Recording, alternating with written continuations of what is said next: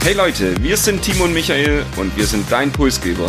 Die Inspiration für deine Zukunft. Wir wollen dir jede Woche Impulse und Inspiration mitgeben, dich mit deiner Zukunft zu beschäftigen und diese aktiv zu gestalten. Und jetzt viel Spaß mit der nächsten Episode deines Pulsgebers.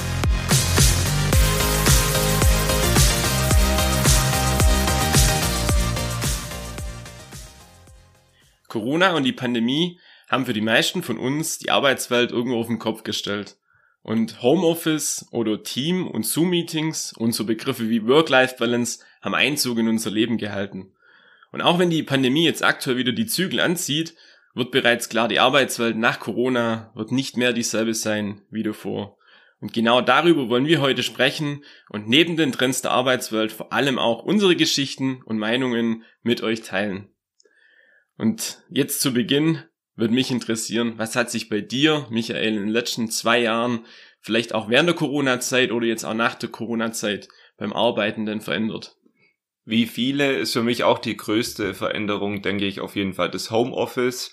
Also ich hatte tatsächlich auch vor Corona schon immer wieder einzelne Tage Homeoffice, aber dass ich wirklich viele Tage am Stück oder auch wirklich mal fünf von fünf Tagen die Woche im Homeoffice arbeite, hätte ich mir wahrscheinlich vor zwei Jahren noch nicht vorstellen können. Auch die vielen virtuellen Meetings, wie du es angesprochen hast, egal ob über Teams oder über Zoom, den ganzen Tag auch von einem Meeting in das nächste zu hüpfen, das war für mich auf jeden Fall auch neu. Und was ich auch erfahren habe, ist so ein Gefühl der Distanz einmal zu Kollegen, aber vielleicht auch zu dem Unternehmen. Also durch das, dass man jeden Tag für sich nur ist, für sich allein den Laptop hochfährt, wird man irgendwann über die Zeit so eine Art Einzelkämpfer. Welche Erfahrungen hast denn du im Homeoffice gemacht? Im Gegensatz zu dir war es ja bei mir so, dass ich sehr, sehr häufig auch trotzdem noch im Büro war und meine Homeoffice-Zeit sich eigentlich wirklich auf einzelne Tage beschränkt hat. Aber nichtsdestotrotz gab es auch hier positive wie negative Auswirkungen. Zum einen war das Thema Zeitersparnis. Also klar, man muss sich morgens nicht richten. Man muss nicht ins äh, zum Arbeiten fahren und man hat auch den Vorteil letztendlich, dass man zu Hause konzentriert arbeiten kann mir ging es im Geschäft oft so, wenn du dann eine E-Mail beispielsweise mal in Ruhe durchlesen willst, wirst halt die ganze Zeit durch sämtliche Faktoren abgelenkt und fängst dann drei, viermal an, bis mit so einer E-Mail durchkommst. Das hast du im Homeoffice eher nicht, beziehungsweise man kann es einfach auch selber steuern. Was ich dann auch noch festgestellt habe, viele Meetings, also die Zunahme an Zoom-Meetings etc., das gab es davor ja nicht, anstatt von klassischen Besprechungen. Und aber die sozialen Kontakte und auch so dieser Flurfunk, das was eigentlich so die Tätigkeit im Büro auch ausmacht, sage ich mal, die wurde tatsächlich weniger oder ging quasi ganz verloren. Welche Rolle spielt Corona vielleicht auch für die Arbeitswelt der Zukunft? Also ich denke, rückblickend ist Corona auf jeden Fall ein Beschleuniger für den Wandel, für die Arbeitswelt der Zukunft. So Themen wie Homeoffice, aber auch Desk-Sharing, ja, sind auf einmal Normalität geworden. Viele, vor allem vielleicht auch mittelständische Unternehmen, hätten sich das ja vor zwei Jahren nicht vorstellen können, hätten so Ausreden gehabt für das Homeoffice wie unsere Technik erlaubt es nicht. Und dann war die Pandemie da und auf einmal konnten auch die Unternehmen ihren Mitarbeiter Homeoffice anbieten. Also hier denke ich mal auf jeden Fall ein Beschleuniger für Wandel, diese Pandemie und New Work oder diese neue Arbeitswelt hat vielleicht spätestens mit Corona jetzt auch begonnen, Realität zu werden. Und genau dazu wollen wir uns jetzt mal vier Thesen anschauen. Und ich würde vorschlagen, wir machen das so ein bisschen nach dem Prinzip, der eine stellt die These vor und der andere von uns kann das dann ein bisschen kommentieren, die eigene Meinung vielleicht dazu kundtun. Wenn für dich okay, Timo, würde ich mit der ersten These starten. Und die These Nummer eins lautet, die klassische Karriere hat ausgedient. Da darf ich jetzt wahrscheinlich was dazu sagen. Ganz so krass würde ich es nicht ähm, ausdrücken, aber ich gehe davon aus, dass neue Fähigkeiten und Kompetenzen auf jeden Fall gefragt sind in Zukunft und dass dieses klassische Karriere machen vielleicht in Zukunft einen anderen, einen individuelleren Weg oder Touch auch kriegt. Und du hast es schon angesprochen, das Thema Bindung an das Unternehmen nimmt vielleicht weiterhin ab und die Karriere insgesamt wird auch weniger wichtig. Also könnte ich mir zumindest vorstellen, dass es so kommen könnte. Dann würde ich sagen, machen wir direkt weiter mit der zweiten These. Die Sinnfrage rückt in den Vordergrund. würde ich auf jeden Fall unterstreichen. Also von meiner rein subjektiven Wahrnehmung ist es und vielleicht von mir selbst ist es sehr wichtig. Sinn. Ich ertappe mich auch immer wieder, dass man sich dann beim Arbeiten auch hinterfragt, macht es eigentlich Sinn, was ich hier erlebe? Ist ja auch ein Thema oder ein Trend, den man mit der Generation Z sehr stark verbindet. Diese Sinnfrage. Und hier finde ich auch wichtig, es geht nicht nur um den Sinn für sich selbst, sondern mittlerweile ja auch um den Sinn der Menschheit, um den Sinn für den Planet, also die Themen Nachhaltigkeit. In jeder Arbeit, die man heute auch tut, fragt man sich, ja, hat es irgendeinen Zweck, auch für die Menschheit, für unsere Mitmenschen, für unseren Planeten? Und das bringt uns zur These Nummer drei. Grenzen zwischen Leben und Arbeit verschwimmen immer stärker. Auch das kann ich definitiv so unterschreiben. Es ist eine automatische Folge von Homeoffice und auch eine automatische Folge von der Corona-Pandemie jetzt, dass ähm, immer mehr ineinander übergeht. Und es hat natürlich auch gewisse Vorteile, bietet Flexibilität für die Arbeitnehmer beispielsweise, aber das kann auch Nachteile haben. Beispielsweise die Gewerkschaften sehen das ein bisschen anders, dass es eben nicht nur positiv ist. Ich im Übrigen auch. Ich finde es immer schwierig, das dann auch wirklich zu trennen. Und wenn jetzt Generationen über Jahrzehnte hinweg eigentlich diese Trennung hatten zwischen Arbeiten und zwischen Privat, dann von heute auf morgen das umzustellen und dann trotzdem noch für sich selber genug Zeit auch in der Freizeit zu haben, stelle ich mir schwierig vor. Ja, ich denke, das ist ein Prozess, wird sich auch die nächsten Jahre entwickeln und wir müssen einfach schauen, dass wir nicht auf der Strecke bleiben und die Vorteile für uns nutzen, aber die Nachteile auch berücksichtigen. Sind wir schon bei der These 4?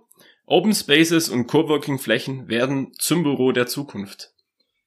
Ja, ich denke, dieser Trend ist unbestritten. Viele Unternehmen beginnen ja jetzt auch nach der Pandemie die Büroflächen zu reduzieren, seit es dann über Desk Sharing heißt, dass zehn Arbeitnehmer beispielsweise nur noch sieben Schreibtische haben und diese praktisch aufteilen.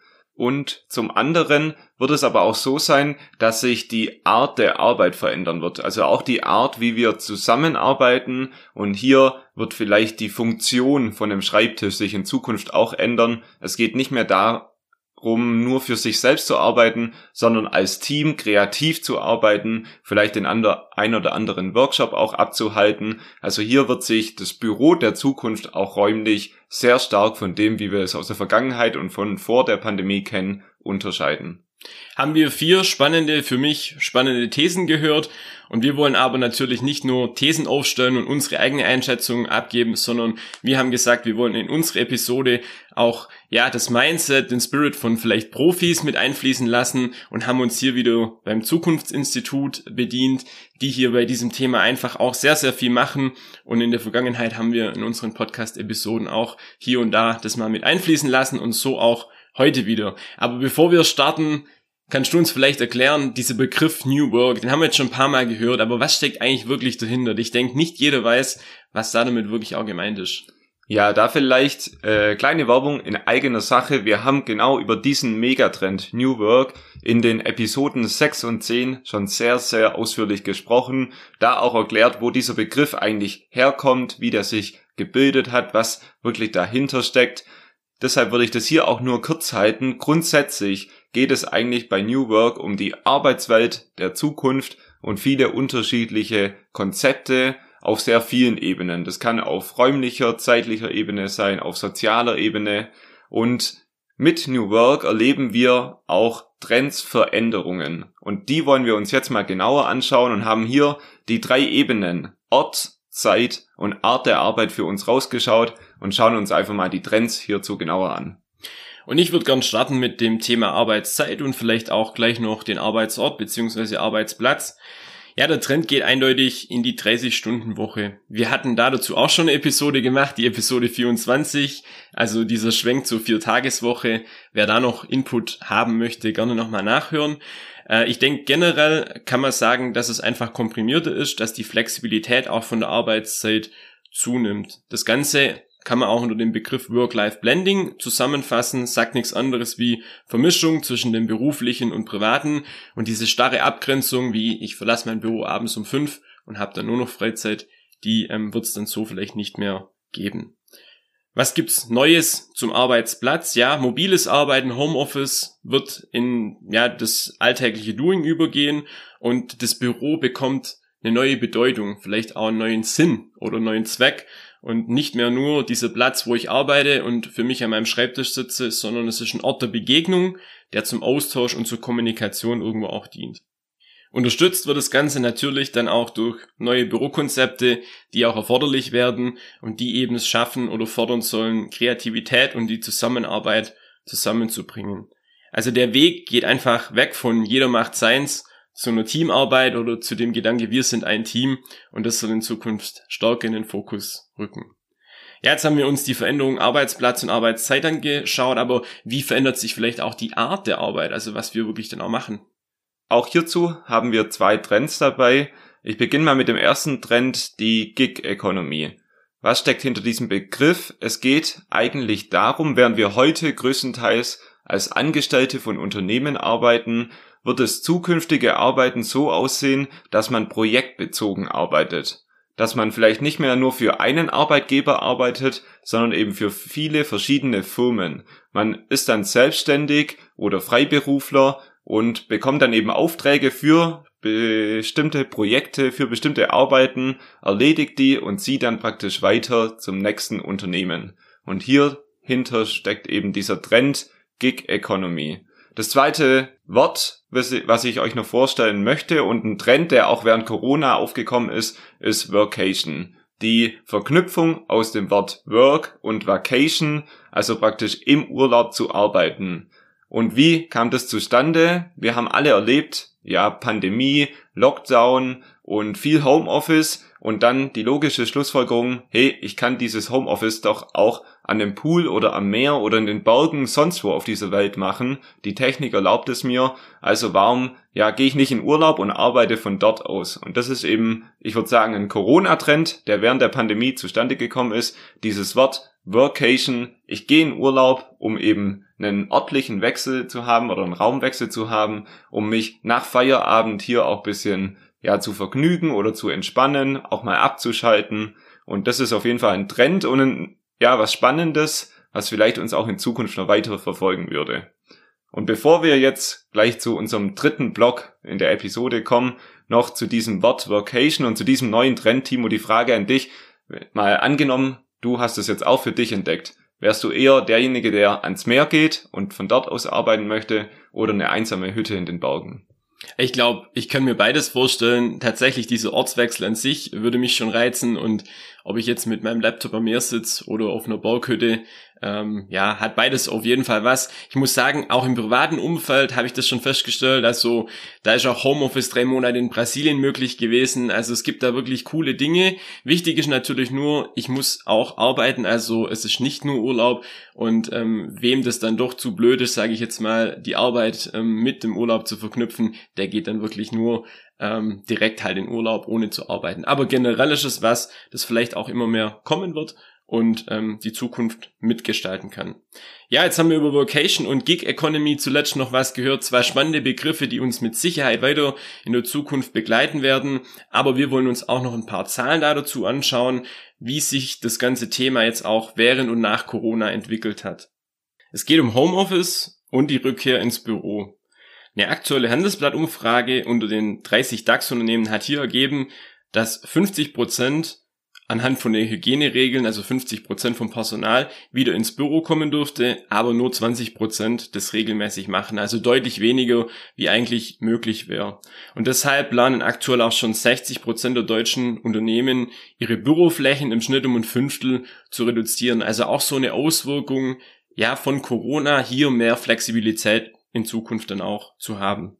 Und vor Corona haben in der Regel, wenn wir schon beim Thema Homeoffice sind, vier Prozent überwiegend im Homeoffice gearbeitet, also eine sehr, sehr geringe Quote. Während im Lockdown waren das dann bis zu 30%. Prozent und in diesem Sommer immer noch knapp 20 Prozent der Arbeitnehmer, die eben im Homeoffice sind. Und allein hier sieht man, wie schon das Thema Homeoffice implementiert worden ist, eigentlich nur durch Corona, ja, ohne dass jemand viel dazu beigetragen hat. Und wenn die Pandemie uns jetzt keinen Strich durch die Rechnung macht, mit einer vierten, fünften, sechsten, siebten Welle, wie auch immer, dann stehen wir also bald vor der Rückkehr ins Büro und vor der Rückkehr in die neue Arbeitswelt und wir haben uns die Frage gestellt, was erwartet uns da?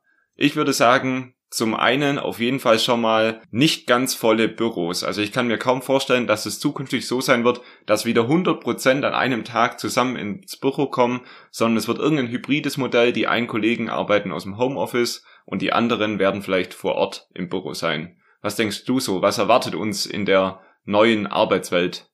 Ja, und nach dem, was du gerade gesagt hast, auch vor allem keine fest zugeordneten Schreibtische mehr oder Arbeitsplätze. Also ich denke, das macht auch keinen Sinn, wenn ich eine riesen Bürofläche habe und äh, die ist schon überwiegend leer, dann brauche ich jetzt nicht unbedingt meinen Schreibtisch, wenn ich nur zwei, drei Tage im Monat vielleicht sogar im Büro bin. Also ich denke, auch hier werden wir umdenken müssen und die Unternehmen auch und es wird auch hier flexibler werden und vielleicht anders wie in der Vergangenheit.